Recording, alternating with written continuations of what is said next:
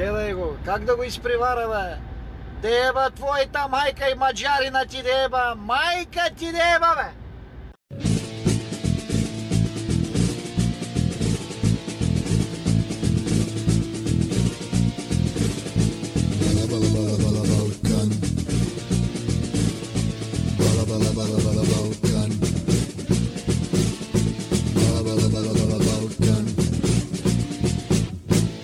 Neues vom Balla Balla Balkan.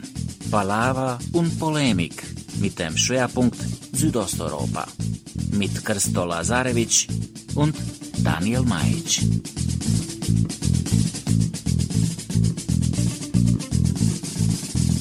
Hey Daniel, wie geht's dir? Da steckt doch wieder irgendein Hintergedanke hinter. Warum, seit wann interessiert es dich, wie es mir geht? Du wirkst in letzter Zeit ein bisschen gehetzt, habe ich das Gefühl. Ach ja? Ja, äh, du hast ja unser zweites Format aufgenommen über, äh, über. Das war sehr informativ und toll. Aber irgendwie habe ich das Gefühl, du hast in neun Minuten was runtergesprochen, was auch 15 Minuten hätte dauern können. Da hackt er drauf rum. Immerhin habe ich mal im Gegensatz zu dir ein zweites Format gemacht. Ne? Er hackt jetzt drauf rum, weil unser zweites Format ist gestartet äh, in diesem Monat. Äh, Neues vom Baller Baller Balkan, was hat es auf sich mit? Und das war äh, der grandiosen und leider viel zu früh verstorbenen Schauspielerin Mira Furlan äh, gewidmet und äh, hat ein bisschen aufgeklärt, warum sie eigentlich ihre Karriere in Jugoslawien, Kroatien so abrupt endete. Mehr werden wir jetzt nicht verraten. Und jetzt sagst du darauf rum, dass ein paar Leute gemeint haben, ich hätte mich da zu sehr gehetzt und äh, wäre zu schnell im Sprechen gewesen. Siehst du das denn genauso? Ja, also, äh, also es war sehr informativ und eine sehr tolle Folge, aber wie gesagt, ein bisschen, ein bisschen langsamer. Aber es ist ja auch schwer, wenn man nicht miteinander spricht und dann so Infos runterbeten will. Also alleine aufnehmen ist schwerer, wenn man ein normales Gespräch hat. Es sei dir also verziehen hm. an dieser Stelle. Du kannst es ja demnächst besser machen. Ich habe gehört, da ist ein weiteres Format in Planung. Ja, so in zwei Wochen kommt dann was äh, von mir. Äh, mal, mal gucken, was besser ankommt beim Publikum. Sehen wir dann mal. Ähm, hm. Warst du eigentlich so gehetzt, weil du gesehen hast, was die in Japan machen? Oder? Was, was machen die denn in Japan? In Japan habe ich gesehen, äh, spielen die Paintball oder zumindest sowas ähnliches als äh, Kroaten und Serben. Hm. Noch als, äh, äh, da ist auch so ein japanischer Draža Mihailovic dabei und die sind dann so verkleidet. und Draža dann, äh, Mijagovic, mein Lieber. Draža Mijagovic, genau. Und dann äh, kämpfen die gegeneinander. Äh, hat mich so ein bisschen daran erinnert, wenn äh, Leute in Deutschland so Cowboy und Indianer spielen. Kann ich, kann ich mir ganz gut inzwischen vorstellen, wie sich das für die Betroffenen anfühlt. Ja, und ehrlich gesagt muss man sagen, für was anderes ist diese ganze nationalistische Scheiße ja eigentlich auch nichts gut, außer für ein bisschen Kostümparade und mit Farben um sie spritzen. Hätten sie das mal lieber gemacht. Ne? Hätten sie in den 90ern einfach mal Paintball gespielt. Hätte uns auf jeden Fall ein bisschen einiges erspart damals. Ja, und es gibt äh, auch eine traurige Nachricht aus der Region, muss man leider sagen. Der großartige Singer, Songwriter, Musiker der Bob Dylan Jugoslawiens, sagen manche, ähm, George Balašević ist 67-jährig verstorben. Er ist ins Krankenhaus eingeliefert worden äh, mit äh, Covid-19 und ist jetzt jüngst verstorben. Daniel, was war ja. dein Lieblingslied von ihm?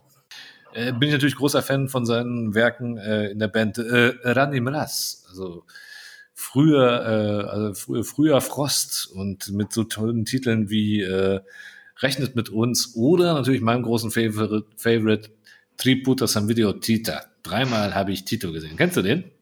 Ja, Kennst natürlich. Klassiker. Großartiger Klassiker. Song. Muss man gut zusammenfassen, ne? Da berichtet Balaschewitsch singt dann, wie er Tito getroffen hat, das erste Mal als kleiner Junge, als sein Vater ihn irgendwie auf einem, auf ein Meeting mitnimmt und äh, das zweite Mal als Tito zu seinem Konzert kommt, warum auch immer. Das dritte Mal dann, ja, da ist es, da ist Tito dann gestorben, aber er sieht durch fährt durch äh, blühende Felder und befreite Städte und sieht Schornsteine, die rauchen. Und da sieht der Tito zum dritten Mal. Das ist das Lied, das wir da sehen. Großartiger Song. Was du auch schon anspielst, er kam ja schon mal in unserer Musikfolge vor, eher, eher kritisch, weil er hat ja 78 das Lied Računajte na nas gemacht, wo er so sagt, dass die Rockmusiker ja auch hinter Jugoslawien stehen.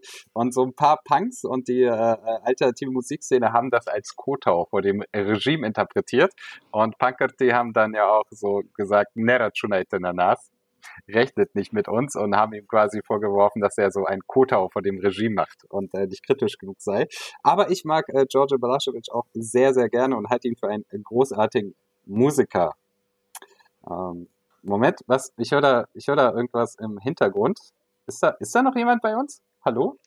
Hallo Christo, willst du mich jetzt vorstellen oder, oder war das jetzt nur ein Witz? Willst du was von mir wissen?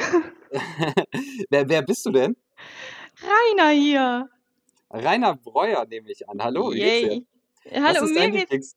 Ja, mir geht's gut. George Balašević, ich liebe, ich liebe vor allem sein Lied Samoda Rata Nebude. Es war auch in Bulgarien sehr bekannt, das Lied.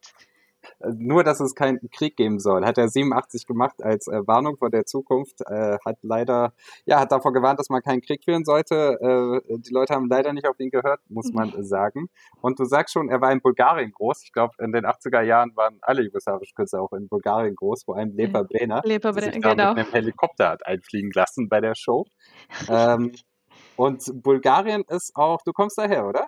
Genau, ich bin in Bulgarien geboren, in Burgas, habe dort auch äh, die ersten Jahre meines Lebens verbracht, danach äh, in der DDR, in der BRD, auch in Zagreb, ähm, aber vor allem auch in Sofia, richtig. Also ich habe viel gesehen, vor allem den Osten. Und du hast aber auch in der DDR und in Zagreb gelebt und bist da auch mit aufgewachsen, ne? Genau, das stimmt, das stimmt auch. Also meine Jugend war ein reiner Wanderzirkus, aber ich kann mich, aus heutiger Sicht kann ich mich überhaupt nicht beschweren. Und Äh, Ich will Ja. mich auch nicht beschweren, aber wenn ich mal ganz kurz dazwischen gehen darf. Rainer, schön, dass du da bist, aber äh, Christoph, warum zum Teufel ist Rainer da? Äh, Rainer ist da, weil sie äh, ihr vieles Rumreisen äh, genutzt hat und die Kenntnisse, die sie dabei erworben hat und heute als äh, Journalistin arbeitet mit einem Schwerpunkt zu Südosteuropa, ehemaliges Jugoslawien und Bulgarien und weil ich mir dachte, dass sie eigentlich der perfekte Gast ist, um uns was zu Bulgarien zu erzählen. Zu Genau. Bulgarien, ja. Ihr Stimmt. werdet endlich eurem Podcastnamen gerecht. Ich meine, Balkan ist ja nicht nur Jugo, Jugo, Jugo. Ich kann es nicht mehr hören. Endlich Bulgarien.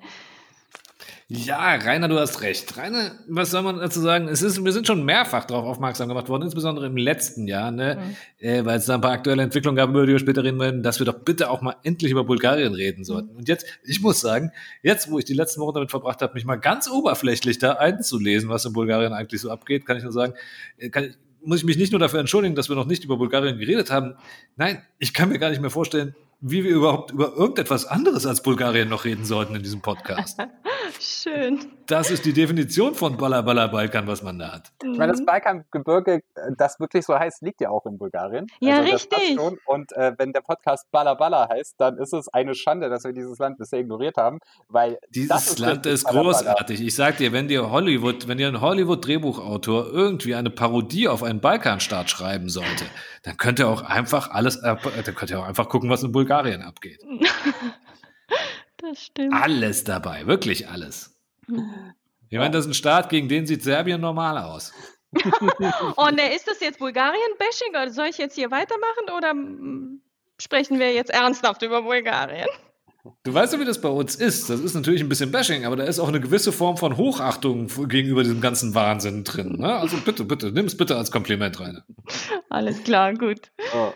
Äh, rein noch ganz kurz. Du arbeitest als Journalistin und zwar vor allem für äh, die öffentlich-rechtlichen Sender in Deutschland, oder? Also vor allem Das für die stimmt. Deutsche Welle und den Deutschlandfunk und machst da Reportagen und über ein paar werden wir reden und die werden wir dann auch auf unserer Homepage verlinken. Da können sich Leute mal deine Arbeit genauer anschauen. Ähm, und ich würde sagen, bevor wir zu Bulgarien kommen, äh, kommen wir erstmal zu unserem Newsflash.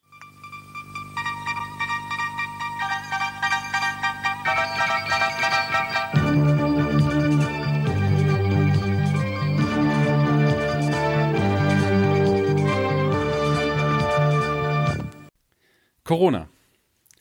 Serbien impft derzeit schneller als alle EU-Staaten und in Europa am zweitstärksten hinter Großbritannien. Grund dafür sind Lieferungen aus China und Russland. Nun möchte die serbische Regierung nicht nur Serbinnen und Serben im Inland impfen lassen, sondern auch außerhalb. Das wiederum führte zu diplomatischen Verwerfungen mit dem Kosovo. Serbien lieferte 8000 Impfdosen in das Kosovo, um die serbische Bevölkerung vor Ort zu impfen. Kosovo-Albanerinnen erhielten davon keine einzige. Das Kosovo sah dies als Eingriff in seine Sou- Souveränität und unterband die Lieferung. Nun werden Serbinnen und Serben aus dem Kosovo mit Bus nach Serbien gefahren, um dort eine Impfung zu erhalten. Kroatien. Nach Ungarn bemüht sich Kroatien als zweites EU-Land im Kampf gegen die Covid-Pandemie um den russischen Impfstoff Sputnik 5. Wir haben diplomatische Kontakte geknüpft, erklärte Gesundheitsminister Willy Berosch. Wichtig seien lediglich zwei Kriterien, fügte Berosch hinzu. Die Wirksamkeit und die Sicherheit. Sputnik 5 ist derzeit in der EU nicht zugelassen.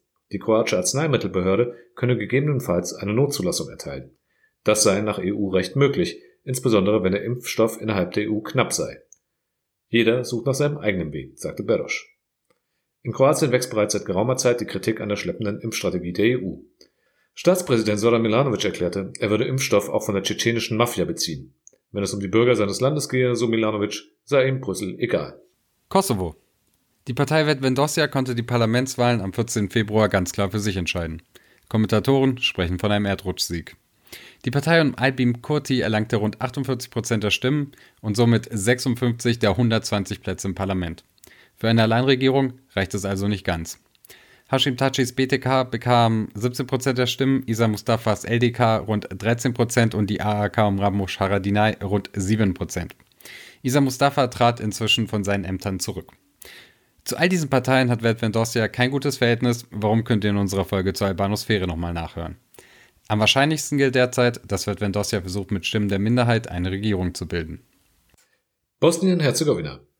Die bosnischen Städte Mostar und Srebrenica haben neue bzw. neue alte Bürgermeister.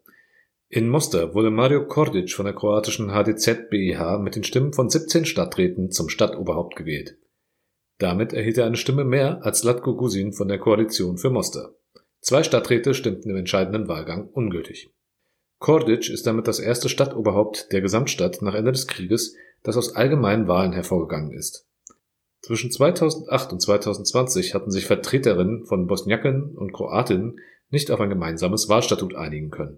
In Srebrenica ist derweil Mladen Grujic von den unabhängigen Sozialdemokraten der Partei Milorad Dodiks im Amt bestätigt worden. Dort war ein zweiter Urnengang notwendig geworden, nachdem die Wahl vom November vergangenen Jahres nach zahlreichen Unregelmäßigkeiten annulliert worden war. Unter anderem, weil mehrere Politiker der SDP versucht hatten, gefälschte Stimmen für Grujic abzugeben. Bosniakische Politikerinnen hatten zum Boykott der Wahlen aufgerufen. Die Wahlbeteiligung lag entsprechend bei gerade einmal 43 Prozent.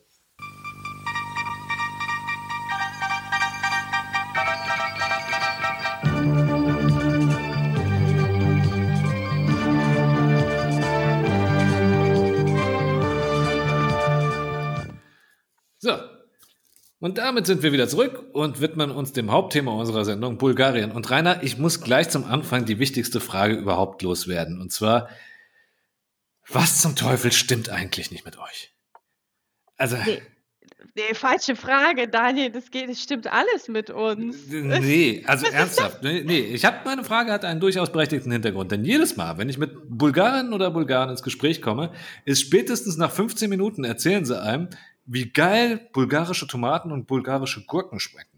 Und dass es nirgendwo so geile Tomaten und so geile Gurken gibt wie in Bulgarien. Was zum Teufel ist da los bei euch? Ja, du, Habt ihr dieses Gemüse erfunden oder was? Ja, du, wenn wir nicht stolz sein können auf unsere Politiker, dann sind wir wenigstens auf unsere Tomaten und Gurken stolz. Und zu Recht, die sind so saftig, Daniel. So, die schmecken ganz anders als in Deutschland. Und ähm, ja, deswegen esse ich so ungern Tomaten hier. Und die sind auch ganz groß in Bulgarien, die Tomaten. Ich weiß nicht, woher das kommt. Das Land ist halt schön, der Boden auch. Was soll man machen, ne? Ja, und es gab mal Groß-Bulgarien, wahrscheinlich ist es deshalb so groß. Nein, aber, ähm, aber mal ganz ernsthaft. Ich, ihr, wisst, ihr wisst alle, ich bin, ich bin Fan von Hajduk Split. Und vor ein paar Jahren ist Hajduk Split mal tatsächlich für ein paar Monate von dem großartigen Krasimir Balakov trainiert worden. Der Mann, der allein für seinen Namen schon die Auszeichnung Fußballer des Jahres verdient hätte. Und der hat ohne Witz in jedem zweiten Interview hat er erwähnt, dass er sich aus Bulgarien Tomaten und Gurken mitbringen lässt, weil es nirgends so geile Tomaten und Gurken gibt. Was, was ist denn das? Was habt ihr denn? Also es ist doch, es ist doch nur Gemüse, verdammte Axt. Nee, das ist ein besonderes, oh, das, das stimmt auch, die äh, Leute. Und kennst du auch Lutenica? Das wird aus Tomaten gemacht. Das nehmen wir uns immer mit. Nach den Sommerferien sind auch quasi einkonservierte Tomaten. Also das, wenn du das einmal gekostet hast, Daniel, dann, dann wirst du schon merken. Die größte Erfindung, die aus Bulgarien kam, Schopska-Salat. Also, Fresse. Genau. Also, da ist immer eine Olive oben drauf, habe ich gehört. Ja, das stimmt, genau, nur eine Olive. Wenn ihr mehrere da drauf habt, dann ist es eine Fake-Schopska-Salat. Also wenn gar äh, keine drauf ist, ist es auch Fake. Das ist auch Fake, ja genau. Da helfen noch nicht mal die Tomaten. Nein, nein, nein. Es muss schon wirklich so sein, wie, die, wie das bulgarische Rezept ist. Mit einer Olive oben drauf. Quasi erst der Käse und dann oben drauf die Olive. Okay. Und Gut, wenn ich bin ich, immer noch nicht schlauer. Also wenn ich jetzt in Kroatien Menschen einen guten Appetit wünsche, dann sage ich ja Dobartek, guten Appetit. Äh, sage ich das in Bulgarien auch zu Leuten, wenn, wenn ich ihnen guten Appetit wünsche? Na, nee, Christo, das darfst du denen auf gar keinen Fall sagen. Boah, boah, wenn dich meine Oma jetzt hören würde, die würde sagen, du bist überhaupt nicht gut erzogen. Nein, Aber es ist doch, es ist, die Sprache ist doch ähnlich. Dobartek heißt doch auch guten Appetit auf Bulgarisch, oder nicht? Nein, nein, äh, pass mal auf. Also es ist, was heißt ähnlich? Das sind schon slawische, slawische Sprachen, also die ähneln sich schon, aber die Grammatik ist ganz anders und es gibt eben solche Wörter wie Dobertek, die ähm, zwar gleich ausgesprochen werden, aber eine ganz andere Bedeutung haben. Und in dem Fall ist, biebt ihr das eigentlich? Äh, denn Hier wird nichts gebiebt. äh, wird nichts gebiebt. Tek heißt Geschlechtsverkehr. Also man wünscht sich dann in dem Fall nicht Dobertek, also guten Appetit, wie im Kroatischen, sondern ja, hab Spaß, ne, in dem Fall, formal ausgedrückt. Ja. Und es gibt viele andere Wörter, die ähm, auch ähm, in eine ähnliche Richtung gehen, die ganz normal sind für Kroatien, aber für Bulgarien eben nicht. Aber jetzt für dieses gediegene Format wie der Balla Balla Balkan Podcast ist das definitiv nicht geeignet. Das stimmt, wir haben ja nicht schon mal eine Folge gemacht, in der wir eine Stunde über die Geschlechtsorgane von irgendwelchen Müttern gesprochen haben. So, ja, richtig. Ich war aber nicht dabei, möchte ich auch nicht. Nee. Aber es gibt, auch, äh, es gibt auch so harmlose Worte wie Trudna. Ich war zum Beispiel in der, in der ersten, zweiten Woche in der Schule. Wo, in Kroatien wurde ich gefragt, äh, wie, ob mir die Schule schwerfällt. Und ich habe die Frage verstanden, weil, wie gesagt, sind ähnliche Sprachen. Irgendwo versteht man sich. Aber dann meinte ich, ja, die Schule ist schwanger. Und auf Bulgarisch heißt Trudna schwer, aber auf Kroatisch heißt es äh, schwanger. Genau. Also es ist ähm, ja tückische, Ja. tückische Worte. Also ich habe mir ja immer den Spaß gemacht, äh, meine Sprache zu sprechen und dann, äh, wenn ich äh, auf Bulgarien und Bulgaren gestoßen bin und hatte immer das Gefühl, dass man sich okay versteht. Nicht perfekt, aber dass man miteinander kommunizieren kann. Aber wahrscheinlich habe ich die einfach falsch verstanden und die haben nur meine Mutter beleidigt die ganze Zeit. Das stimmt. Oder wenn die genickt haben, äh, Christo. Das heißt ja auf Bulgarisch, wenn du nickst, dann heißt, dann heißt das Nein und wenn du Kopf schüttelst, heißt das Ja. Das heißt, wenn die genickt haben, während du gesprochen hast, haben die kein Wort verstanden. Also, Was zum Teufel stimmt nicht mit euch? ja, stimmt. Die Tomaten stimmen, Daniel, die Tomaten oh, stimmen. Mann, was für ein Land, ey. Sag mal, Bu- Bu- Bulgaren, Bulgarien, ja. Äh, dieses Land gibt's, das kann ja kaum jemand. Ich meine, gut, es kann, äh, ich meine, auf dem Balkan kann man alles anzweifeln. Aber äh, fragen wir uns doch mal kurz kurz, wie kommen diese Bulgaren eigentlich dahin? Auf den Balkan, meine ich. Die kommen, also die Proto-Bulgaren, die kommen aus äh, dem nördlichen, also jetzt quasi, wo Ukraine und Russland äh, sich befindet. Die sind dann nach, nach Bulgarien gekommen, wo das jetzige Bulgarien ist, haben sich vermischt, äh, hatten halt eben Dobertex mit, mit den Slawen und mit den äh, Thrakern. Und so ist Bulgarien entstanden, so kurz Hm. zusammengefasst. Rainer, das erklärst du sehr gut, aber weißt du, das hier ist ja ein zwei Dudes re äh, reden miteinander Podcast. Und da ich das Gefühl habe, dass in Bulgarien es in dieser Sendung auch sehr viel um sehr männliche Männer gehen wird, äh, ist es aus meiner Sicht äh, Zeit für ein bisschen Mansplaining. Und äh, wer wäre für Mansplaining besser geeignet als jemand, der seine ganze Podcast-Karriere darauf aufgebaut hat, nämlich unser guter Kumpel Ralf Krab-Buschnick vom Déjà- Déjà-vu-Geschichte-Podcast. Nein, ganz ernsthaft, großartiger Podcast, großartiger Mann. Und der wird uns jetzt mal erklären, äh, wie die Bulgaren eigentlich auf dem Balkan gelandet sind. Ich wurde von Daniel vor die äh, unfassbar einfache Aufgabe gestellt, in drei Minuten, ich zitiere drei Minuten, die äh, Geschichte Bulgariens von äh, Anbeginn bis Osmanen oder so zu erzählen. Ja, nichts leichter als das. Also präsentiere ich Ralf Krabuschniks einzig gültige Geschichtserzählung Bulgariens, wie sie selbstverständlich auch in Schulen in Skopje unterrichtet werden muss. Prinzipiell, wenn man äh, mit den Bulgaren anfängt, gibt's ja mal diese Kuriosität, gerade wenn man sich heute äh, in Bulgarien umschaut und wie der Umgang mit der türkischen Minderheit dort so ist, dass die äh, Führungsriege des ersten bulgarischen Staats eine turkstämmige war. Das kann man sich so vorstellen wie die ganzen anderen Reitervölker, die halt damals so unterwegs waren. Also das waren eine Turksprache sprechende ja, Reiternomaden aus dem Gebiet der Mongolei, Sibirien, so genau wollen wir es nicht festlegen die dann äh, meist am Anfang mit den Hunnen gemeinsam, später glaube ich auch mal kurz mit den Awaren, äh, gemeinsam Richtung Westen gezogen sind. Und die sind zwar schon äh, früher mal auch aufgetaucht, die hatten ein Staatsgebiet so nördlich vom Schwarzen Meer, sind dann äh, aber auch schon so um 500 das erste Mal im Donauraum aufgetaucht, also 500 nach Christus. Aber dann im siebten Jahrhundert tauchen die jetzt wirklich im heutigen Bulgarien auf und fangen dort an, so irgendeine Art von Staatsbildung äh, durchzuziehen. Zu dem Zeitpunkt gab es in Bulgarien schon seit ungefähr 100 Jahren äh, slawische Bevölkerung, also die slawische Besiedlung des Balkans. Darüber haben wir in unserer Folge und ich betone nochmal, wir müssen eine neue Folge machen. Äh, in unserer letzten Folge über die äh, Nationalmythen, Geschichtsmythen am Balkan ja schon mal gesprochen. Die sind da eben äh, 6. Jahrhundert aufgetaucht. Jetzt im siebten kommen die Bulgaren, äh, finden die Slawen vor und es bildet sich so ein System raus, wo diese wohl relativ stramm organisierten offensichtlich äh, Reiternomaden oder die Oberschicht davon eben eine neue Oberschicht in diesem Staat bilden mit den Slawen drunter. Es gab daneben wohl auch noch ein paar Überbleibsel von Griechen und ein paar Thraker wahrscheinlich, wissen wir nicht. So, über die nächste Zeit, sagen wir so ungefähr 200 Jahre, entwickelt sich daraus aber dann doch eine neue Gesellschaft und das heißt, im Endeffekt wird das zusammengeschmolzen und wird sehr stark slavisiert, wie man ja heute noch feststellt, wenn man nach Bulgarien geht. Das ist offensichtlich eine slawisch sprechende Gesellschaft mit kyrillischer Schrift, orthodoxer Kirche und allem, was so dazugehört. Das hat ein bisschen gedauert, aber man kann so sagen, ab dem Jahr 800, 850 oder so haben wir dann mehr oder weniger eine slawisch geprägte, dann auch bald christliche Gesellschaft. Und generell nimmt dieser Steppen Charakter äh, ja dann wirklich zunehmend ab. Und spätestens mit dem vielleicht berühmtesten Zaren dieses Ersten Reiches, Zar Simeon, so um 900, ist das endgültig vorbei. Die äh, Bulgaren zu dem Zeitpunkt haben dann auch, um das Jahr 800 war das dann schon, eines der größten Reiche des äh, Gebiets gebildet, was zwar nicht allzu langlebig war, aber doch. Die haben nämlich gemeinsam mit äh, Karl dem Großen vom Westen kommend die Awaren in der pannonischen Tiefebene aufgerieben. Und äh, letzten Endes hat es dann dieses erste bulgarische Reich, wie es dann genannt wurde, äh, Grenzen gehabt, die wirklich von der heutigen ungarisch-österreichischen Grenze im Nordwesten bis vor die Tore Konstantinopels im Prinzip. Und ich glaube dann auch auf der anderen Seite bis nach Albanien. Also wirklich ein äh, ziemlich großes Staatsgebiet, das das heutige Ungarn, Serbien, Bulgarien, Teile Rumäniens, Griechenlands und so weiter, also wirklich einiges umfasst hat.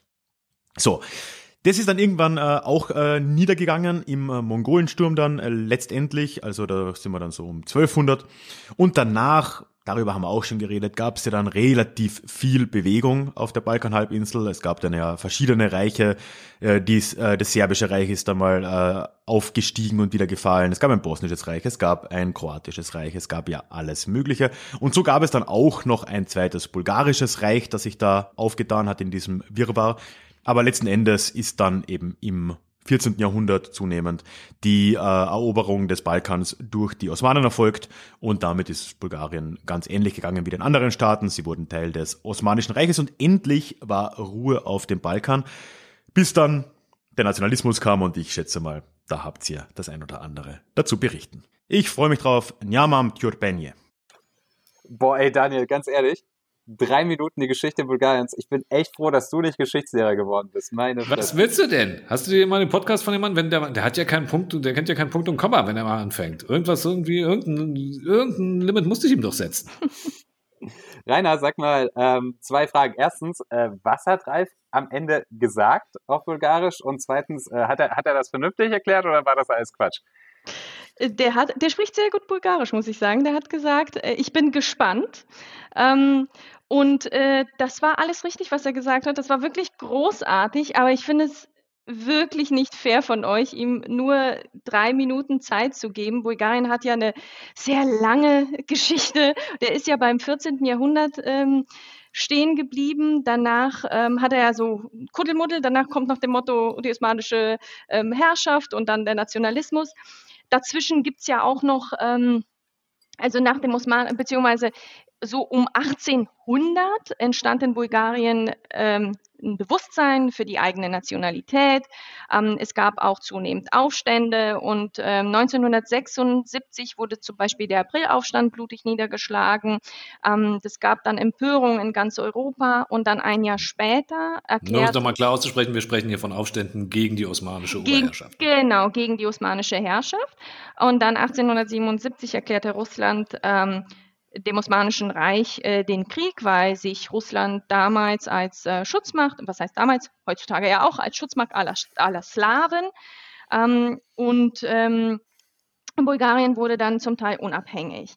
Dann kam der erste, der Balkanbund 1912, Bulgarien, Serbien, Montenegro und Griechenland ähm, haben versucht und sie haben es geschafft, auch das Osmanische Reich von der äh, Balkanhalbinsel zu verdrängen. Bulgarien war aber sehr unzufrieden äh, mit der äh, neuen äh, Grenzziehung. Also hat sich Bulgarien gedacht, hm, nee, 2013, ich ähm, werde jetzt allein äh, meinen Krieg erklären. Das war der zweite Balkankrieg. Äh, Bulgarien 1913. 19, was habe ich gesagt? 2013. Oh nee, 2013. Das dachte ich mir schon. So, so, so, so, also so ein bisschen länger so ist kriegerisch. Kriegst du schon das Herz stehen geblieben. genau. Oh, der nächste Krieg, den wir verlieren. Ja, genau. Nee, aber den, den hat also 1930. Den hat Serbien gewonnen. Das ist wahrscheinlich der einzige Krieg, den sie jemals gewonnen haben. Äh, ich möchte da mal kurz intervenieren. Es gab da 1885 85. den ersten serbisch-bulgarischen Krieg und äh, wer hat den gewonnen? Ja, auch, ja, ist ja gut. Wir reden aber jetzt über Bulgarien, nicht über die Kriege, die Serbien gewonnen hat. So. Ähm, ja, aber den hat Serbien verloren, den hat Bulgarien gewonnen, obwohl Bulgarien da gerade erst unabhängig geworden ist. Äh, okay. Richtig, Serbien hat den erklärt, genau. Genau, und Bulgarien hat den gewonnen. Aber den 1913 hat Bulgarien nicht gewonnen und hat sehr viele Gebiete verloren. Das ist ein sehr schmerzhaftes Kapitel, Stichpunkt Mazedonien, aber da können wir ähm, gleich drüber reden. Dann Erster, Zweiter Weltkrieg war Bulgarien immer an der Seite Deutschlands, also entsprechend auch immer verloren, auch viele Gebiete. Ähm, und 44, September 44 marschierte dann die Rote Armee in Bulgarien ein. Oh, bis 89 war Bulgarien entsprechend ähm, ja, kommunistisch. Und über diese letzte Zeit, also von 44 bis 89, ähm, gibt es wirklich so wenig in den Geschichtsbüchern. Äh, ich, hatte mir, ich hatte mir vor zwei, drei Jahren Geschichtsbücher für die 10. und 11. Klasse gekauft. Es sind also die armen Studenten, das sind wirklich dicke, dicke Wälzer, 500 Seiten und zwei Drittel davon ist genau eben diese heldenhafte Geschichte, die wir eben gehört haben, äh, vor dem Osmanischen Reich. Da geht es um das Zweite Bulgarische Reich äh, unter Ivana Sen, äh, was sehr, wo Bulgarien dann sehr groß war. Da sind würde ich sagen, jetzt die feuchten Träume einiger Nationalisten. Äh, aber dann über die 45 Jahre Kommunismus äh, steht in den Büchern wirklich kaum was und schätzt mal, schätzt einfach mal von 500 Seiten, ja, wie viele Seiten sind dem äh, dieser Periode gewidmet? Zehn. Fünf. Ja, äh, aber jetzt seid ihr jetzt wirklich zu pessimistisch. pessimistisch. Das wäre wirklich. Ja, weißt du, ich habe neulich ein Geschichtsbuch vom äh, kroatischen Weltkongress gelesen. Da wurde der Zweite Weltkrieg und die Rolle Kroatiens da drin auf anderthalb Seiten abgehandelt. Ach so, ja, okay, dann sind ja die 16 Seiten, die ich habe, dann doch sehr, äh, sehr gut. Nein, ich finde trotzdem 16 Seiten, das geht nicht äh, von 500. Ähm, das Problem ist, diese Periode wird sehr romantisiert. Ähm, da war irgendwie alles äh, gut, Bildung, Gesundheitswesen waren äh, äh, kostenlos, jeder hatte Arbeit. Aber das Problem ist, die Jugend von heute, die wissen einfach nicht, was passiert ist. Die wissen nicht, dass ähm, 30.000 Menschen in den ersten drei Monaten nach dem Einmarsch der Roten Armee ermordet wurden. Die wissen nicht, dass Bulgarien mehrfach pleite war. Die wissen nicht, dass, es, dass es in Bulgarien damals Arbeitslager ähm, gab, dass Künstler und Freidenker ähm, schikaniert wurden. Ähm, aber das Gute ist, es gibt eine Organisation, ähm, die heißt Gedenken und Wahrheit. Das, ist, ähm, das sind Historiker äh, und die setzen sich dafür ein, äh, dass die Geschichtsbücher aktualisiert werden. Das haben die echt jahrelang gemacht. Ich habe sogar eine von denen kennengelernt und die meinte, dass nur ein Prozent der Erstsemestler, äh, die, wie gesagt, die ist Geschichtsprofessor, nur ein Prozent der äh, Erstsemestler wissen, dass es Arbeitslager oder Lager des Todes in Bulgarien gab. Jedenfalls, es gibt einen Fortschritt. Ähm, vorletztes Jahr 2019 wurden die Geschichtsbücher zum Teil aktualisiert, noch nicht so ganz, wie, wie sie sich das gewünscht haben, aber immerhin. Und ja, Geschichte, das ist so ein Ding auf dem Balkan, das, das kennt ihr ja selber. Das ist ein Instrument ähm, für Manipulation und mit Geschichte werden Wahlen gewonnen, werden auch Wahlen äh, verloren. Ähm, und gerade in Bulgarien ist es so, dass die meisten Geschichtsprofessoren ähm, von öffentlichen Mitteln abhängen, die lassen sich finanzieren vom Staat und schreiben eben das, äh, was der Staat hören möchte. Und das ist traurig. Wenn ich vielleicht noch kurz auf einen Blindspot eingehen kann, sowohl bei dir, lieber Rainer, als auch beim äh, Herrn Krabuschnik, den wir vorhin gehört haben. Äh, Nochmal kurz zurück ins äh, 10. Jahrhundert. Ich glaube, da, ist, da hat das äh, bulgarische Großreich unter Simeon tatsächlich einmal äh, verloren. Wisst ihr auch gegen wen? Oh nein, gegen den Typen, der auf deinem Feld gekrönt wurde, kommt jetzt wieder die Story. Natürlich, gegen König Tomislav. Ich weiß nicht, ob Rainer das schon weiß. Rainer, weißt du, äh, ich, äh, man muss es erwähnt haben, der erste kroatische König Tomislav, gegen Äh. den ihr damals verloren habt, äh, Mhm. ihr, Mhm. äh, wurde auf dem Feld meiner Familie gekrönt.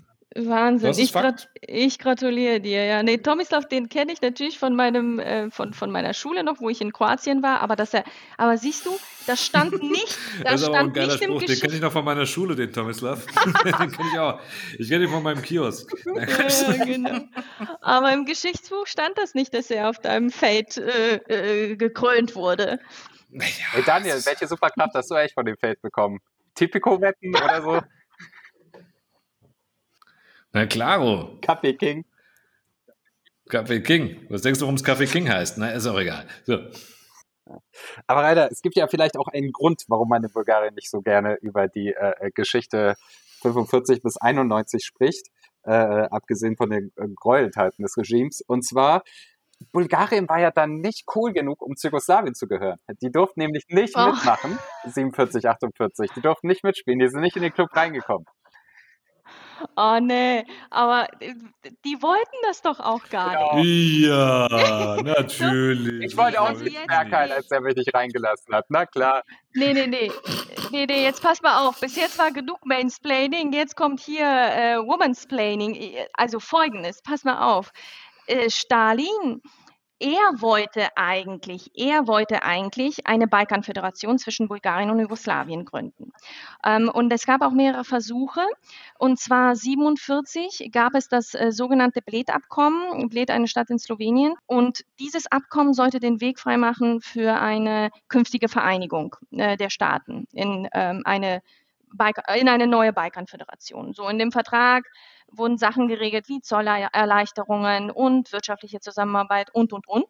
Aber und das war ja der Vorvertrag. Danach sollte ja noch ein äh, richtiger Vertrag folgen. Aber Tito hatte irgendwie, irgendwie ein komisches Gefühl gehabt. Er dachte, dass, ähm, dass das ein Deal sei, ähm, eben ein, beziehungsweise ein trojanisches Pferd, ähm, mit dem Stalin versucht hatte, Jugoslawien an die Sowjetunion zu binden. Und das wissen wir ja alle, Tito wollte das ja gar nicht.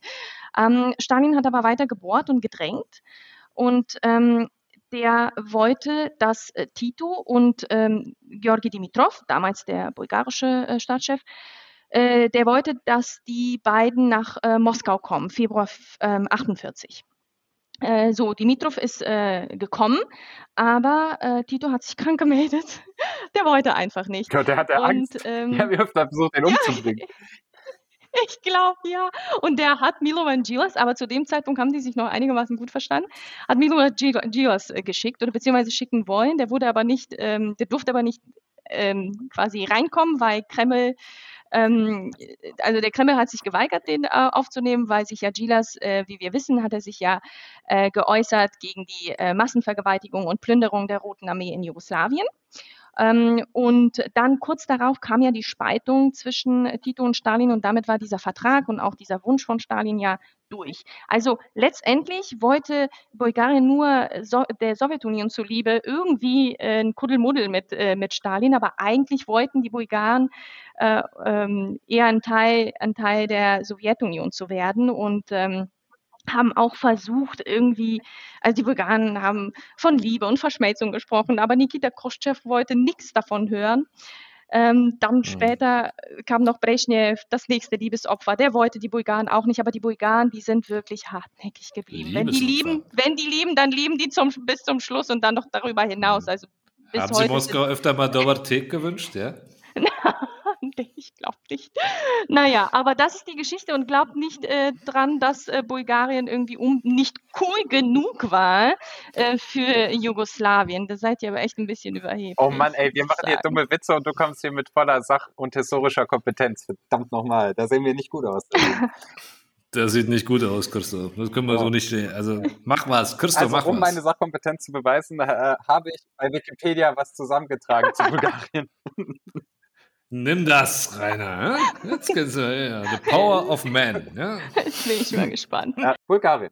Bulgarien hat rund 7 Millionen Einwohner. Mitte der 80er Jahre waren es auch mal um die 9 Millionen, aber irgendwie ist knapp ein Viertel der Bevölkerung äh, äh, inzwischen abhanden gekommen. Das Land hat eine Fläche von rund 110.000 Quadratkilometern. Ähm, und laut der Volkszählung von 2011 sind rund 85 Prozent Bulgarinnen und Bulgaren, 8 Prozent Türkinnen und Türken und 4 Prozent Roma. Der Europarat hingegen schätzt, dass es sich bei rund 12 Prozent der Bevölkerung um Romnia und Roma handelt, diese aber oft, äh, äh, diese das aber oft nicht angeben. Verwendet wird die einzig wahre, nämlich die kyrillische Schrift. Die Mehrheit, die Mehrheit der Bürgerinnen gehört der orthodox-bulgarischen Kirche an, rund 10 Prozent sind Muslime und das Land ist seit 2007 Mitglied der EU und äh, pro Kopf das wirtschaftlich ärmste Mitgliedsland der Europäischen Union und das monatliche Durchschnittseinkommen. Da gibt es verschiedene Angaben, äh, aber äh, es sind meistens rund 600 Euro. Allerdings muss man dazu sagen, dass einige sehr hohe Gehälter die Statistik hochziehen. Viele Menschen in Bulgarien müssen mit deutlich weniger haushalten im Monat. Ja, das stimmt. Äh, Frag mal meine Oma, die äh, kriegt Rente, äh, circa, äh, ich glaube, so 150 Euro im Monat. Ähm, und das ist wirklich Minimum, Minimum. Und mit dieser Rente kriegt man normalerweise ähm, Holz ähm, vom Staat äh, bezahlt für die, für, ähm, äh, ja, für den Winter. Äh, aber meine Oma kriegt das nicht, weil die, äh, weil ihre Enkelkinder im Ausland äh, leben. Und da vermuten die ja gut, wenn die Enkelkinder im Ausland leben, dann schicken die ja eh Devisen nach Hause.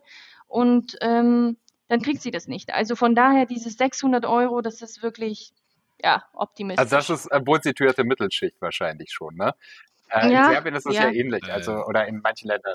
Darf ich das mal kurz zusammenfassen? Bulgarien glaubt, das ist, das, glauben die wirklich, das wäre ein Anreiz für junge Generationen in Bulgarien zu bleiben, damit äh, ihre Großeltern Holz kriegen? Nein, nein, kein, nein, Wunder, nein. dass, kein Wunder, dass 27 Prozent seit 1990 ausgewandert sind. Ja. Ey, das ist irgendwas, irgendwas läuft da falsch. ich. Ja, nee, die wollen eher nicht. Ja, aber warte, jetzt, jetzt muss ich doch nochmal nachhaken. Äh, nachhaken, Holzhaha. Äh, äh, ist das irgendwo angegeben, dass deine Verwandten im Ausland leben und dann sagen die, nee, äh, äh, sie kriegen jetzt weniger Leistungen, weil äh, ihre Verwandten schicken ihnen ja eh 100 Euro im Monat oder was? Also das ist da institutionalisiert oder wie Das läuft läuft. Ja, genau, das läuft so. Meine Oma wohnt ähm, auf dem Lande, also in einem Dorf. Da wohnen, weiß ich nicht, 40, 40 ältere Menschen. Und dann sammelt der, äh, es ist ja kein Bürgermeister, sondern so ein äh, Angestellter von dem Bürgermeister von, dem, von, der, äh, von der Stadt daneben. Und der sagt, ja, okay, du kriegst Holz, weil du bist arm. Und das ist so willkürlich. Das ist wie äh, fast alles in Bulgarien, wenn es mit Institutionen zu tun hat. So, du kriegst kein Geld, weil du hast äh, die, dieses Jahr renoviert und du kriegst äh, kein Geld, weil deine Enkelkinder äh, in Deutschland leben. Und so läuft es ab. Ne? Also es ist wirklich, ähm, es ist jetzt, es ist kein Gesetz, um Gottes Willen, aber ähm, es ist eben diese Willkürlichkeit, über die wir, Korruption, über die wir gerade äh, gleich auch bestimmt sprechen ähm, werden. Aber das ist der Grund, wieso sie selber das Holz für den Winter bezahlen muss. Also ich finde aus dem unglaublich starken männlichen Vortrag von Christo, diesem 5-Minuten-Extrakt aus Wikipedia, habe ich ja vor allen Dingen zwei Sachen mitgenommen. Eine haben wir schon besprochen. Es sind unglaublich viele Menschen aus Bulgarien in den letzten drei Jahrzehnten ab ausgewandert. Ja, das stimmt, das stimmt wirklich und es ist eine traurige Statistik. Ähm, aber du hast irgendwo auch keine Wahl. Es sei denn, ich, ich meine, es gibt einen Wirtschaftszweig in Bulgarien, äh, der richtig boomt und der unabhängig ist von diesen ganzen korrupten Netzwerken. Und das ist der IT-Sektor. Ähm, unter anderem historisch gesehen, Bulgarien hat äh, sehr starke mathematische Fakultäten, Universitäten, ähm, also auch naturwissenschaftliche. Die erste Olympik-Olympiade, äh, Informatik-Olympiade fand in Bulgarien statt, noch vor der Wende.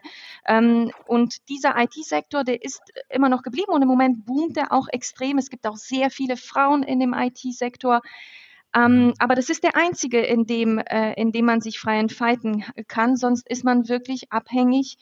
Ähm, und ähm, die, ich meine, zugegebenermaßen versucht die Regierung, es gibt so ein Return-Projekt, heißt es, um die Arbeitskräfte wieder zurückzuholen. Aber was willst du denen anbieten? Also es, kannst, ich meine, was, was denn außer Korruption und, ähm, und ähm, ja, niedrige Gehälter. Von daher, Entschuldigung das, bitte, ein Regierungschef, der zum Fußballer des Jahres gewählt wurde und Karatemeister ist und als Türsteher gearbeitet hat.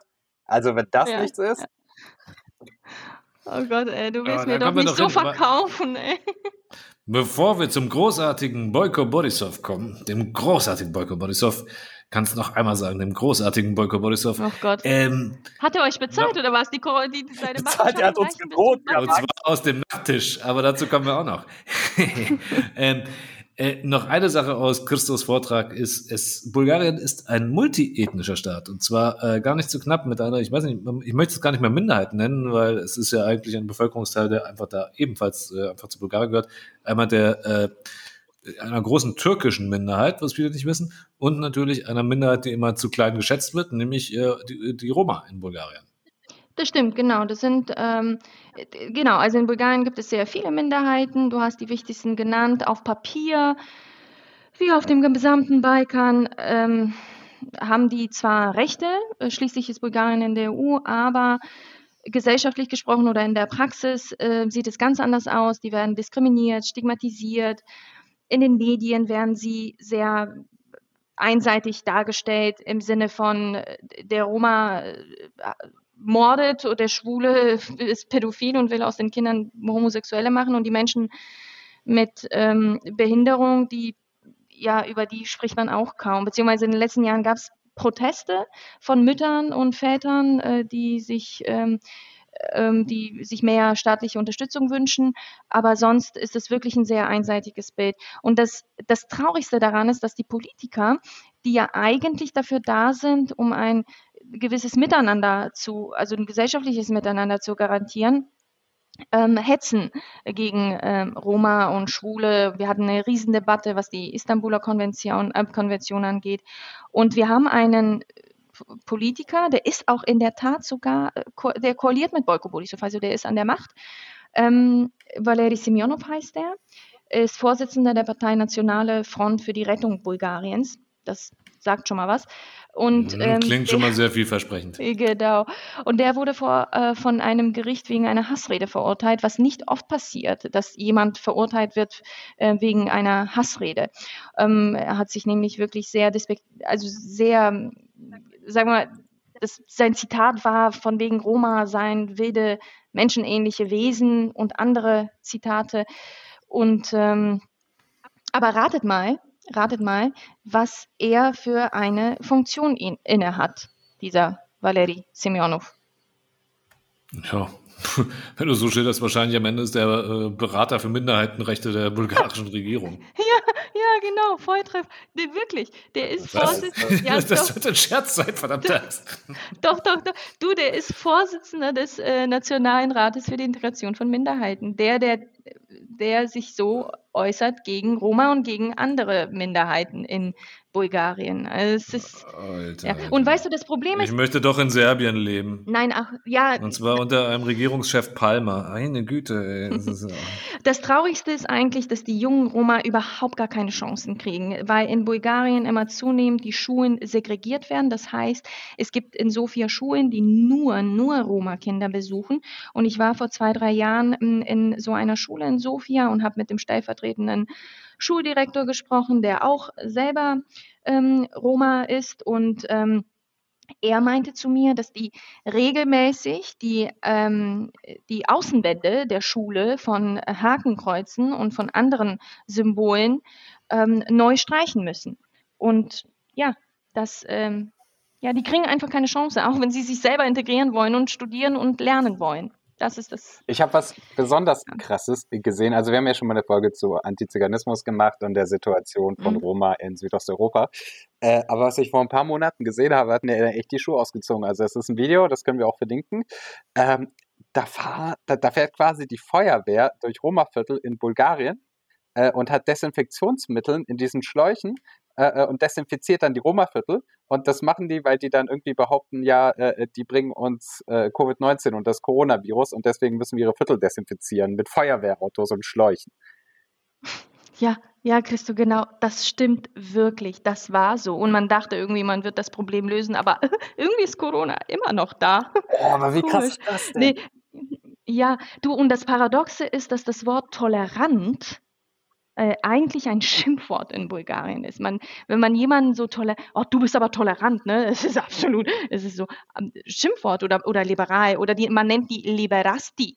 Ähm, das ist sehr, sehr abfällig und ähm, also man ist eigentlich stolz, intolerant zu sein in Bulgarien. Es gab sogar, es gab sogar eine rechts, äh, rechtsextreme Partei, die ein Plakat hatte und da stand drauf, sei intolerant, sei normal. Also. Es sind nicht alle, also ich möchte wirklich jetzt an dieser Stelle sagen, dass, ähm, dass das nicht die gesamte Gesellschaft abbildet. Das ist ganz wichtig. Okay, krass, krass. Ähm, ja. Und wie geht's der türkischen Minderheit so?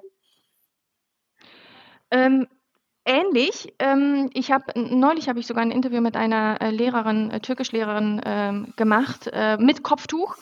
Ähm, und äh, die hat gesagt, ja, also wenn ich in meiner Ge Gemeinde bin, weil es gibt Städte in Bulgarien, vor allem im südlichen Bulgarien, wo ähm, ja die Mehrheit sind eben Türk Türken oder türkische Bulgaren und die da fühlt man sich wohl. Da gibt es auch Schulen, spezielle türkische Schulen, ähm, aber anderswo ähm, die hat sich sogar lange, weil die musste für einen Workshop nach, nach Sofia fahren und die hat sich lange nicht getraut, äh, zu diesem Workshop nach Sofia zu fahren, weil sie meinte, es gibt Leute, die wollen mein Kopftuch wegziehen.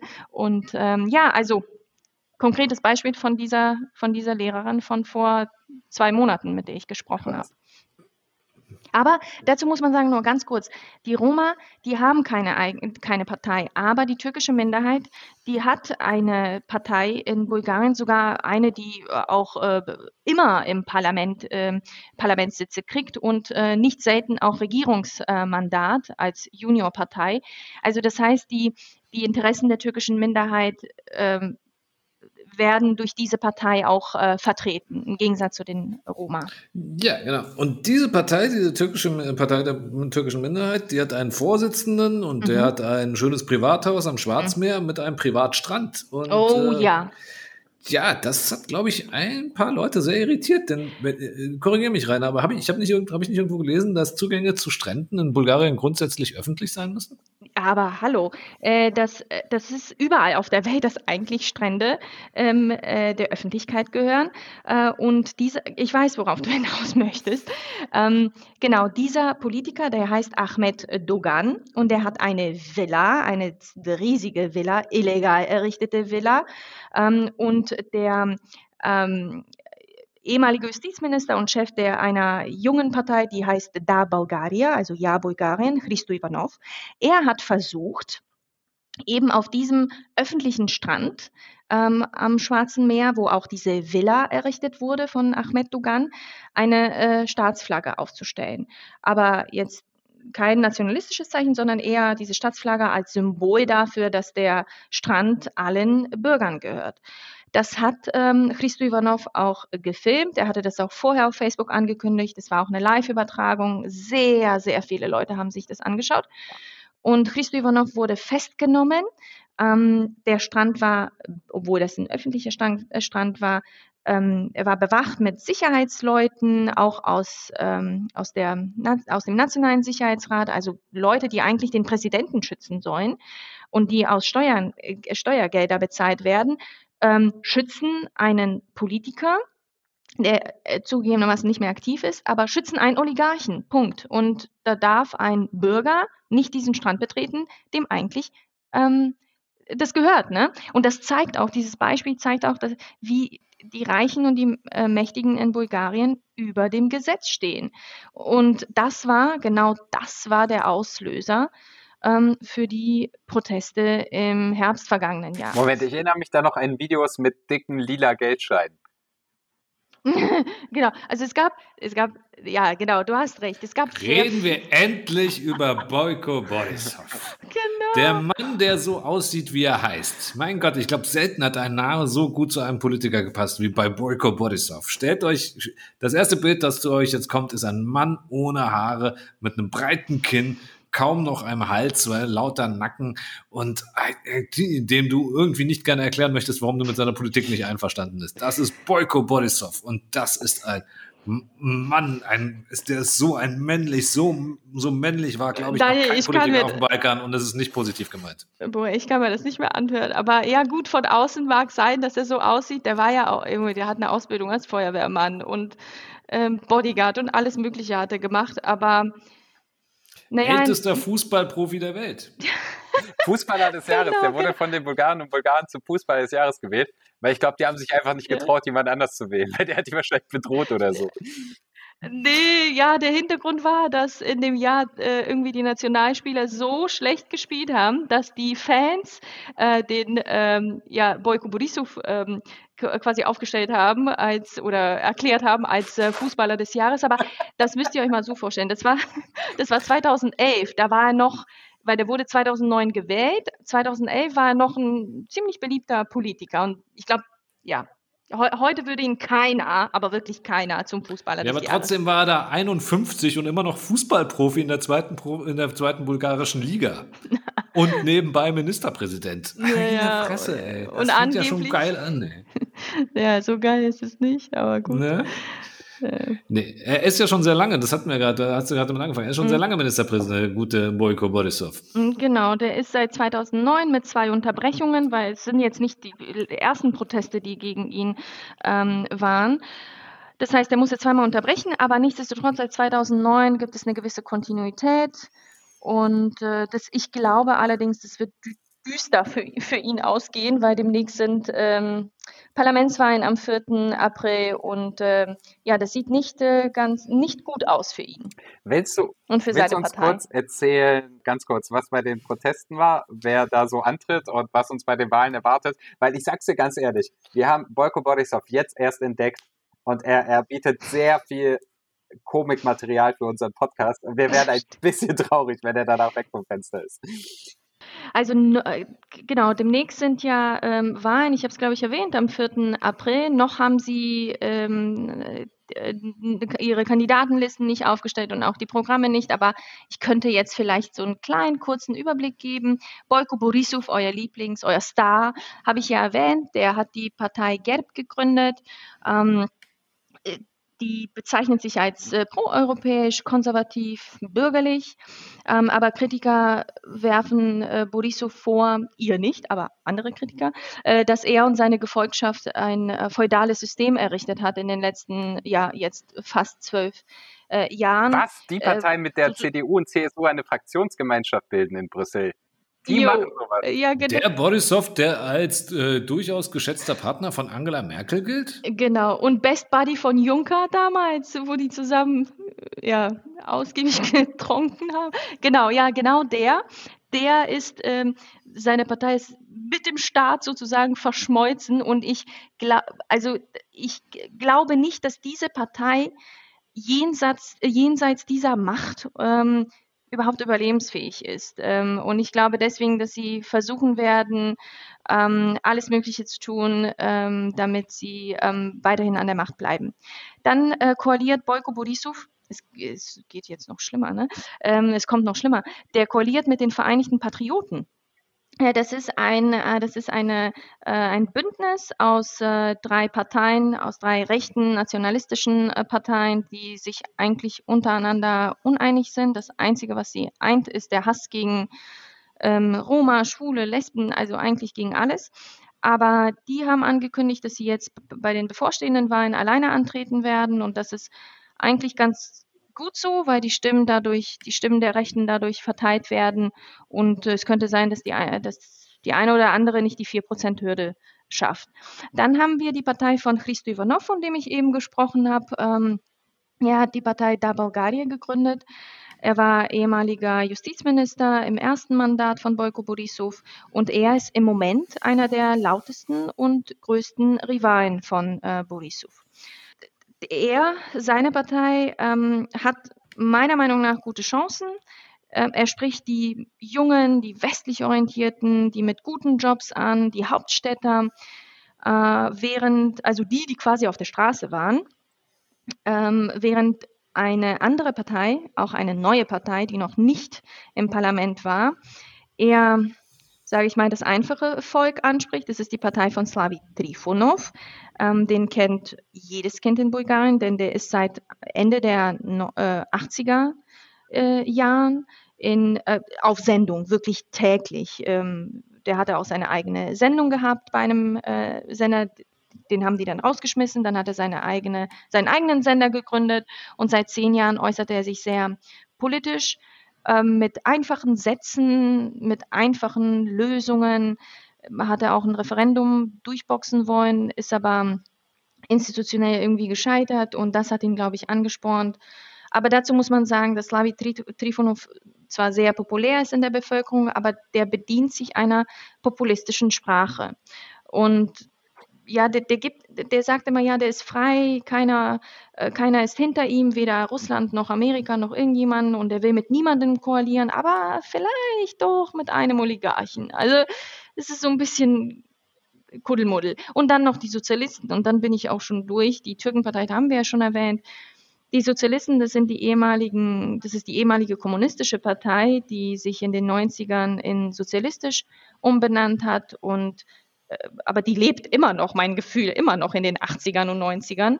Ähm, und die ist sehr rückwärtsgewandt. Die kann man nicht mit der SPD vergleichen, äh, denn ich glaube, kein SPD-Politiker würde irgendwie auf die Idee kommen, ähm, Kranz oder Blumen an einer Gedenktafel von Honecker äh, irgendwie niederzulegen. Ähm, das hat nämlich die Vorsitzende gemacht äh, vor ein paar Jahren. Hm. Also, okay. Man kann die eher mit der Linken vergleichen, sagen wir mal so.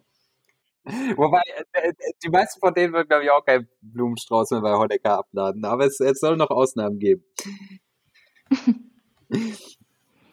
Ja, aber vor allen Dingen, wenn ich mal kurz, jetzt hast du endlich die Sozialdemokraten erwähnt, denn die stellen einen anderen wichtigen Menschen da unten, nämlich den, äh, den Präsidenten, den Herrn äh, Rumen Radev. Und wenn ich das mal so sagen darf, der und Borisov äh, sind sich nicht besonders grün und ihre Rivalität ist schon ziemlich prägend gewesen in den letzten Jahren für die bulgarische Politik, oder habe ich das falsch gelesen? Nee, du hast es absolut richtig gelesen. Die äh, hassen sich, um es direkt auszusprechen. Ähm, der, der, ja, sagen wir mal so, der Präsident, der ähm, hat zwar die Unterstützung der äh, Sozialisten, nicht Sozialdemokraten. Wie gesagt, das sind keine Sozialdemokraten, also der Sozialisten. Aber der gibt sich als neutral. Der hat jetzt zum Beispiel die jüngsten Proteste unterstützt ähm, und äh, Borisov war deswegen wirklich wütend. Also die verstehen sich überhaupt nicht. Und ob irgendwann mal der Radev, der schon sehr beliebt ist in der Bevölkerung, irgendwann mal eine eigene Partei gründet, hm, da munkelt man was, ähm, aber jetzt zu diesen Wahlen nicht. Aber du hast recht, es ist wirklich der größte Rivale von äh, Borisov auf staatlicher Ebene jetzt gesprochen. Hm. Jetzt haben wir viel über die Wahlen geredet und so. Und ich meine, wie du ja mitgekriegt hast, ich als großer Fan von äh, Boyko Borisov, ich kann mir ja gar nicht vorstellen, was man gegen den Mann haben kann. Ich meine, Korruption, Vetternwirtschaft, alles klar, gut. Das ist äh, Balkan-Standard. Was war denn das jetzt, was eigentlich im letzten Jahr sozusagen diese Proteste eigentlich ausgelöst hat? Ähm, das sind, ihr habt ja, wer war das, Christo? Du hast doch von irgendeinem Video gesprochen. Es gab auch Lila Fotos. Scheine. Es gab Fotos.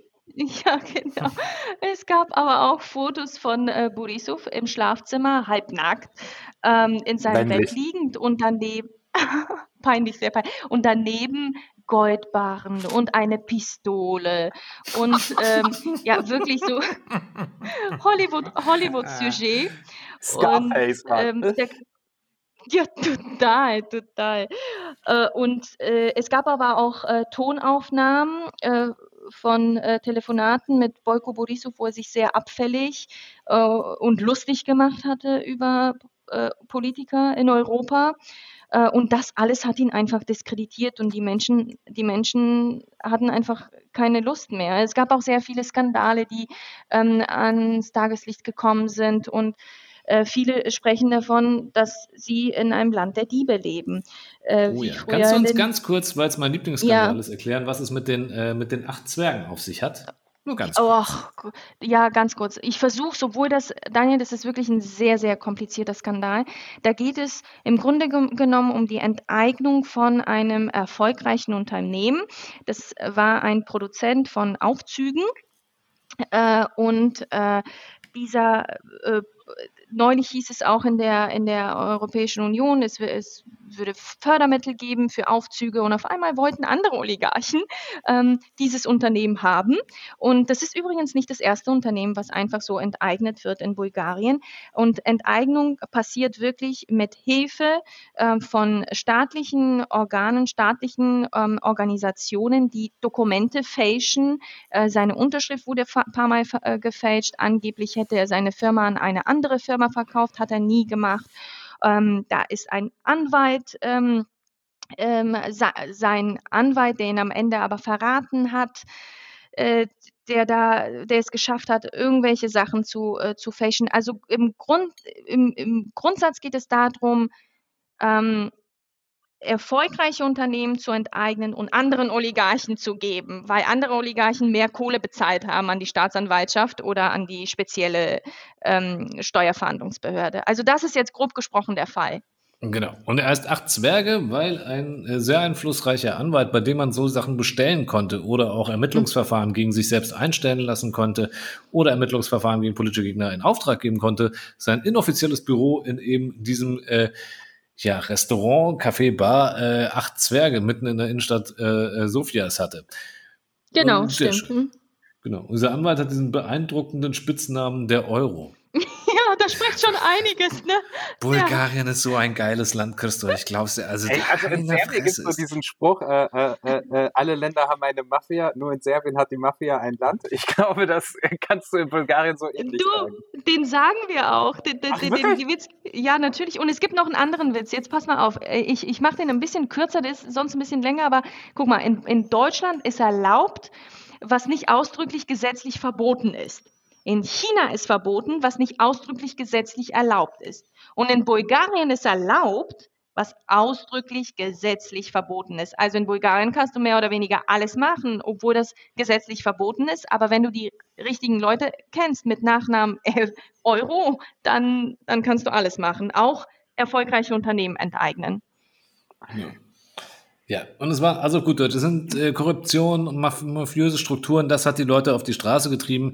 Begonnen hat das im letzten Sommer. Ne? Ich glaube, ein weiterer Anlass war auch noch, dass es beim Präsidenten tatsächlich dann äh, äh, Durchsuchungen bei Mitarbeitern von, von, von äh, Rumen Radev gab, mhm. die viele Leute für vorgeschoben halten. Ne?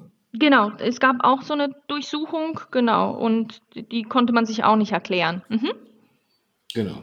Genau. Angeordnet von äh, Ivan Geschew, der ist der Chef, äh, wie heißt das denn? Staatsan genau, der, der Generalstaatsanwalt ist das. Ja. Ivan Geschew. Ja, ich will nicht zu lange auf dem rumhalten, aber der ist auch ein, also nicht nur, dass er Gefolgsmann von, von Borisov ist, der ist auch ein richtig geiler Typ. Der hat nämlich, was ich von dem nachgelesen habe, ist, äh, in Bulgarien sind ja während der Corona-Pandemie die Kirchen offen geblieben, ne? Ja, aber nicht nur in Bulgarien, ich glaube in Serbien doch auch, oder? Ja, ja. Ja, aber. Montenegro erst. Genau, reden wir nicht drüber. Ging nicht so gut aus. äh, aber äh, Geschew auf jeden Fall hatte das als, äh, in, in einem sehr langen Interview erstens als Zeichen Gottes gewertet, dass es mit Bulgarien, Bulgarien schon gut durch die Corona-Krise kommt und äh, Kritik daran hat er, wie ganz, äh, ganz im Sinne, hat er dann äh, anarcho-liberalen Zirkeln, die alles Bulgarische und Nationale hassen, zugeschickt. Das ist so ein Satz, der könnte auch irgendwie aus, aus einer Velimir Bujanec-Sendung stammen. Also, ich meine, herrlich. Also, was, was für Typen da unterwegs sind. Bulgarien, ja, ja, aber. Wir könnten jede, alle zwei Wochen eine Sendung über Bulgarien machen. Oh Gott, ey. Ja. Aber da können wir über das äh, Essen und Trinken, über Traditionen sprechen und die Damaszener-Rose und nicht nur. Die Leute wollen mehr von Boyko Borisov. Komm auf. Ja, und, äh, und über Tomaten und Gurken. Ach nee, komm jetzt. Ey, wir können nee, aber zu, fragen, ob er uns was über Tomaten und Gurken erzählt. Das macht er bestimmt. Schopske-Salat, ja. Nee, aber die Staatsanwaltschaft in Bulgarien mit einem Satz nur, ähm, jetzt nicht nur in Persona von Geschew, auch der davor, ähm, sogar einer von denen, Trenchev hieß er auch, Generalstaatsanwalt, hat mal gesagt, Zitat, über mir ist nur Gott. Also, du kannst dir das so vorstellen, die Staatsanwaltschaft, es ist Wahnsinn. Er ist quasi der Papst. Wenn wir schon im Gottes, wenn wir schon jetzt über Kirchen sprechen, aber das ist ein Überbleibsel aus der alten Zeit, die ist so zentralisiert, abhängig, hierarchisch. Du als Journalist kannst mal anfragen, du kriegst nur eine Antwort, wenn der Herr von oben, also erstmal Gott und dann Geschäft gesagt hat, ja, okay, dem Journalisten sagen wir jetzt was, aber der hat so ein Durchgriffsrecht bei allen Ermittlungen der ähm, Generalstaatsanwalt. Es sind, dass es, äh, wenn das, wenn das ähm, reformiert wird, dann könnte ich mir vorstellen, dass ähm, überhaupt die, dass es die Möglichkeit gibt, über, äh, Korrup überhaupt Korruption zu bekämpfen, wenn wir ein funktionierendes Rechtssystem haben. Weil nicht die Korruption ist das Problem. Es ist das Rechtssystem, die Staatsanwaltschaft. Und das, ähm, ja, das gibt es eben leider noch das nicht. Das war, war, ja, glaube ich, auch eine der zentralen Forderungen, dass eben gerade dieses Amt reformiert wird, der Ja. Proteste. ja, Wie genau. ist es denn mit den Protesten verlaufen im letzten Jahr? Ja, im, im Moment äh, sind keine Menschen auf der Straße. Erstens wegen Corona, zweitens wegen des Wetters und drittens, weil ja jetzt bald Wahlen sind und die hoffen dann eben ähm, nicht mit Protesten, sondern eben mit, mit der Stimme ähm, die entsprechenden Leute abzuwählen. Ich glaube, da, daran liegt es, dass die Proteste jetzt äh, gar nicht so intensiv sind. Dann haben wir jetzt auch noch ein bisschen was gelernt über die aktuelle politische Lage in Bulgarien und äh, werden sicher in unserem Podcast im Newsdash auch über die nächsten Wahlen berichten und Bulgarien vielleicht ein bisschen äh, mehr reinnehmen insgesamt. Aber jetzt habe ich doch noch eine Identitätsfrage, Rainer, die, die du mir beantworten musst. Würdest du sagen, dass es Bulgarien eigentlich gibt, dass das Land überhaupt eine Geschichte hat und ist es nicht vielmehr richtig, dass es im Grunde nur Ostmazedonien ist? Das ist brutal. Nee, pass mal auf. Es gibt sowohl Bulgarien als auch Nordmazedonien. Also wir bleiben jetzt sachlich, ja? Es gibt also Leute, die sehen das anders. Ja, ich weiß. Nee, also wirklich, das Thema äh, Ma- Nordmazedonien ist für Bulgarien ein sehr trauriges Kapitel. Das ist so eine unerfüllte Liebe, dass Mazedonien nicht mehr, dass Nordmazedonien nicht mehr zu Bulgarien gehört. Ähm, und äh, die Narrative der Bulgaren ist, äh, Mazedonien ist das Herzstück Bulgariens, sagen wir mal so. So wie das Kosovo für Serbien. so ungefähr. Oh Gott, dann kannst du dir mal vorstellen. Also, Also bitte vervollständige diesen Satz. Nordmazedonien ist. Punkt, Punkt, Punkt. ist ein sehr schönes Land. Mhm, okay. Und ähm, jedenfalls die Bulgaren sagen, dass es äh, eine mazedonische Minderheit oder Identitä- Identität nicht äh, gäbe, ähm, dass, es, dass diese Identität eigentlich auf, im Kern auf der bulgarischen beruhe. Ähm, die sagen auch, und jetzt kommt äh, Tito ins Spiel, die sagen, dass die mazedonische Nation eigentlich nur eine Erfindung ähm, Titos äh, sei. Und die Bulgaren behaupten auch noch, dass es die mazedonische Sprache gar nicht gäbe. Ähm, es gibt auch noch einen Streit, da geht es um Goce Delcev, das ist ein Kä K- Kämpfer, gegen, der gegen die Osmanen ge, ähm, ja, gekämpft hat. Und ähm, der, war, der war schon Bulgare, äh, der aber eine Vision hatte, ähm, seine Vision war, sein Ziel war ein autonomes Mazedonien. Und deswegen ehren ihn die Mazedonier, aber die Bulgaren wollen den nur für sich haben. Ähm, und Alexander der Große. so, so ungefähr. Oh Gott, die Mazedonier haben echt ein schlimmes Los gezogen. Ist ja eigentlich auch Na, nur Südserbien. Ja, ja, ach komm. Hm. Oh, Nice Na, try. aber jedenfalls haben diese zwei Länder äh, vor drei Jahren einen Freundschaftsvertrag äh, unterzeichnet und man dachte irgendwie, oh super, ähm, alles wird gut. Und in diesem Freundschaftsvertrag stand auch, dass eine Historikerkommission einberaumt wird mit Experten von beiden Seiten und man werde versuchen, irgendwie eine gemeinsame Geschichte zu finden und man guckt, ob man sich Gott sei Dank teilen kann oder nicht. Vielleicht ganz kurz für unsere Zuhörerinnen und Zuhörer, das, also nur, nur um zu kapieren, was die Bulgaren gerade machen, ja. Das, Mhm. das haben wir in Brüssel gerade auch sehr groß als Thema. Es ist nämlich so, dass Nordmazedonien Oh, guck mal, wie der Herr Lazarowitsch schon klingt. Das haben wir in Brüssel jetzt als, als großes Thema. Mhm. Na, bring uns doch mal die aus Brüsseler Perspektive bei, was da passiert. Der Lazarowitsch. Perspektive, wenn ich, wenn ich in meinen Jogginghosen im Homeoffice sitze. Alles sehr seriös und äh, sehr äh, pompös. Nein, aber es ist ja so, dass Nordmazedonien in den vergangenen Jahren sehr viel richtig gemacht hat und dass es jetzt eigentlich mal an der Zeit wäre, dass die Beitrittsgespräche mit der Europäischen Union weiterlaufen. Äh, äh, und da, da ein paar, äh, äh, dass, dass es da weitergeht. Und das wird jetzt, nachdem es vom Griechenland lange blockiert wurde und das Land seinen Namen geändert hat, wohlgemerkt in Nordmazedonien, wird es jetzt von Bulgarien äh, blockiert und da laufen teilweise Leute im Parlament rum, bulgarische Abgeordnete äh, und ihre Mitarbeiter, die ich sonst teilweise auch für intelligente Menschen halte, die bei dem Thema aber völlig durchdrehen und richtig komische Ansichten haben. Und um es kurz zu machen, die Bulgaren behaupten, ähm, Äh, Nordmazedonien äh, äh, hätte keine Geschichte, keine Kultur, Mhm. keine Sprache und in Wirklichkeit seien das alles Bulgaren. Und wenn sie in die EU wollen, dann sollen sie das doch bitte jetzt auch anerkennen, dass es sie eigentlich gar nicht gibt. Äh, und dann kann man drüber reden. Und das ist schon sehr, sehr krass. Ja, das, das stimmt in der Tat. Also du hast es noch krasser au- ausformuliert, aber ja, äh, genau das fordern die Bulgaren. Und aber interessant ist, ähm, ich meine, dieses Problem mit Nordmazedonien, es ist nicht das Problem, aber das Problem der Bulgaren mit Nordmazedonien, sagen wir so, das ist ein Up and Down schon seit immer, ne? Und die Frage ist, wieso jetzt, ne?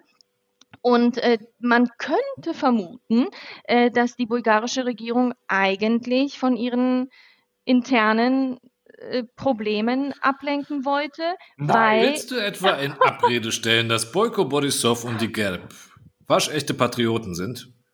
Nein, um, ungefähr. Nein, das Ding ist, pass mal auf, also die mazedonische Frage ist zum größten Teil Konsens in, in äh, äh, Bulgarien, egal auf welchem Spektrum, ob links oder rechts. Und ja, das hat er eben gebraucht. Aber der ist auf jeden Fall ein Patriot. Und was für einer. Aber warum bestehen die in Bulgarien eigentlich so sehr drauf? Ich meine, du hast ein Nachbarland mit zwei Millionen Einwohnern, das weder militärisch noch wirtschaftlich besonders stark ist, das irgendwie viel richtig gemacht hat, das in die EU will. Also was ist denn bei denen los, dass sie auf dem kleineren Nachbarn so rumhaken müssen? Was ist denn da das Problem?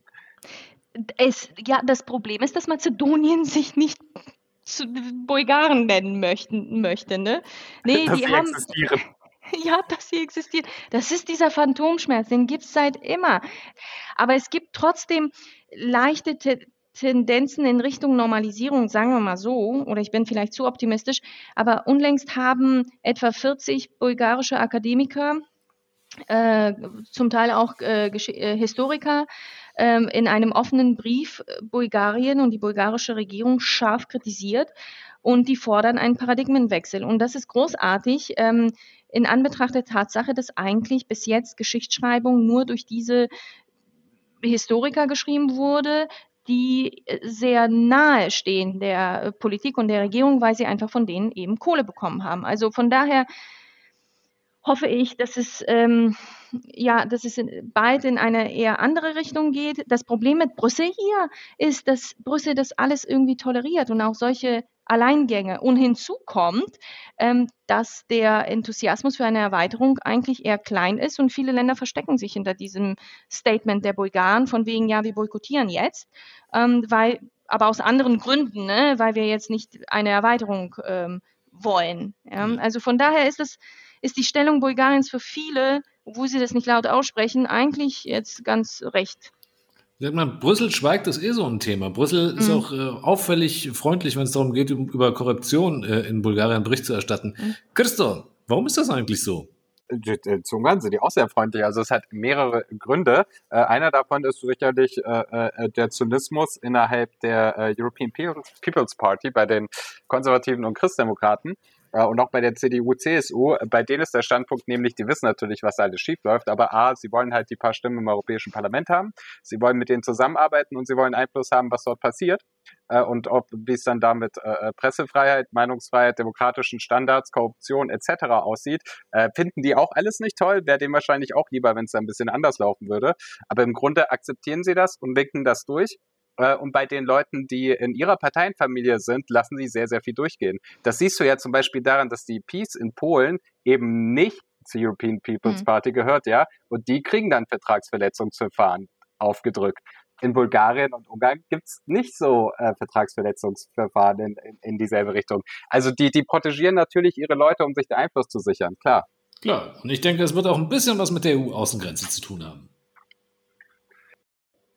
Äh, ja, es kommen gerade so viele Geflüchtete bei Bulgarien rein. Ja, ja, gut, das ist ja mein Thema. Also ja, äh, äh, es ist wichtig, dass äh, über Bulgarien nicht eine neue Route entsteht und die da Leute reinlassen. Aber so wie ich die Paramilitärs und bulgarische Regierung äh, kenne, mache ich mir gar keine Sorgen, dass sie das zulassen. Rainer, äh, zwei Fragen hätte ich da noch. Äh, unabhängig von dem, was ich gleich erzählen werde, hätte ich da noch einen Vorschlag. Könnten wir irgendwie dafür sorgen, dass äh, Bulgarien es zur Voraussetzung macht für den EU-Beitritt, dass sich Nordmazedonien in, wieder in FIROM umbenennt? Wo hast du das denn? Der- der- Weil das der geilste Name überhaupt ist. Was heißt hier, wo hast du das? Könnten wir das bitte irgendwie zur Bedingung machen? Ich, ich versuch's mal, aber mir scheint es, dass du eher Best Buddy mit Boyko Borisov bist. Dann kannst du das ja selber erledigen und ihn fragen, ob er das akzeptieren wird und protegieren kann.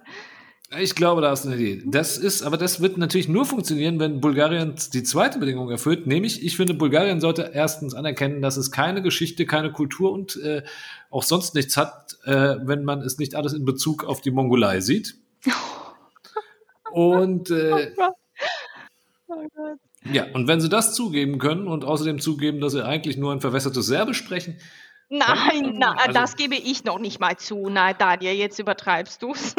das ist, also bitte. Nein, nein, die für, au- aus der Sicht der Bulgaren sprechen eher die Serben so ein komisches Dorfdialekt. Also, Bitte.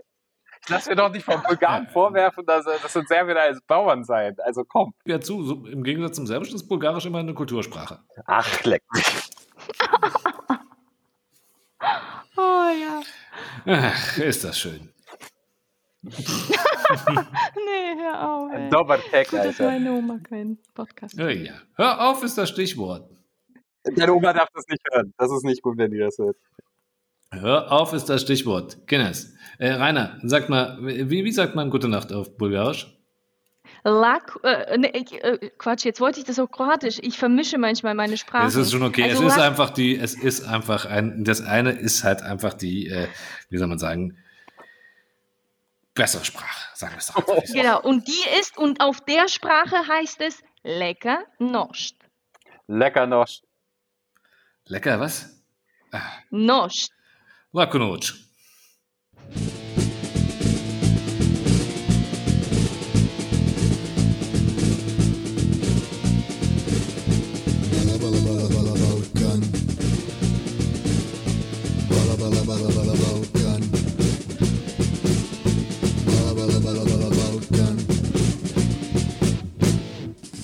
So, das war er. Unser großer Ausflug raus aus dem ehemaligen Jugoslawien und rein nach Bulgarien, ein Land, das natürlich auch zum Balkan gehört und das wir bisher, wie wir gerade erfahren haben, völlig zu Unrecht ignoriert haben. Großer Fehler.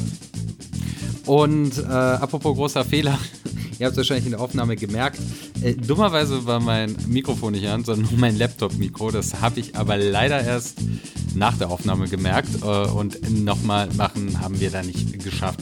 Also tut mir leid, dass die Tonqualität und vor allem, also vor allem meine Spur diesmal äh, nicht ganz unseren Standards entsprach. Ansonsten hoffe ich, dass euch die Folge gefallen hat. Vielen Dank nochmal an Rainer Breuer.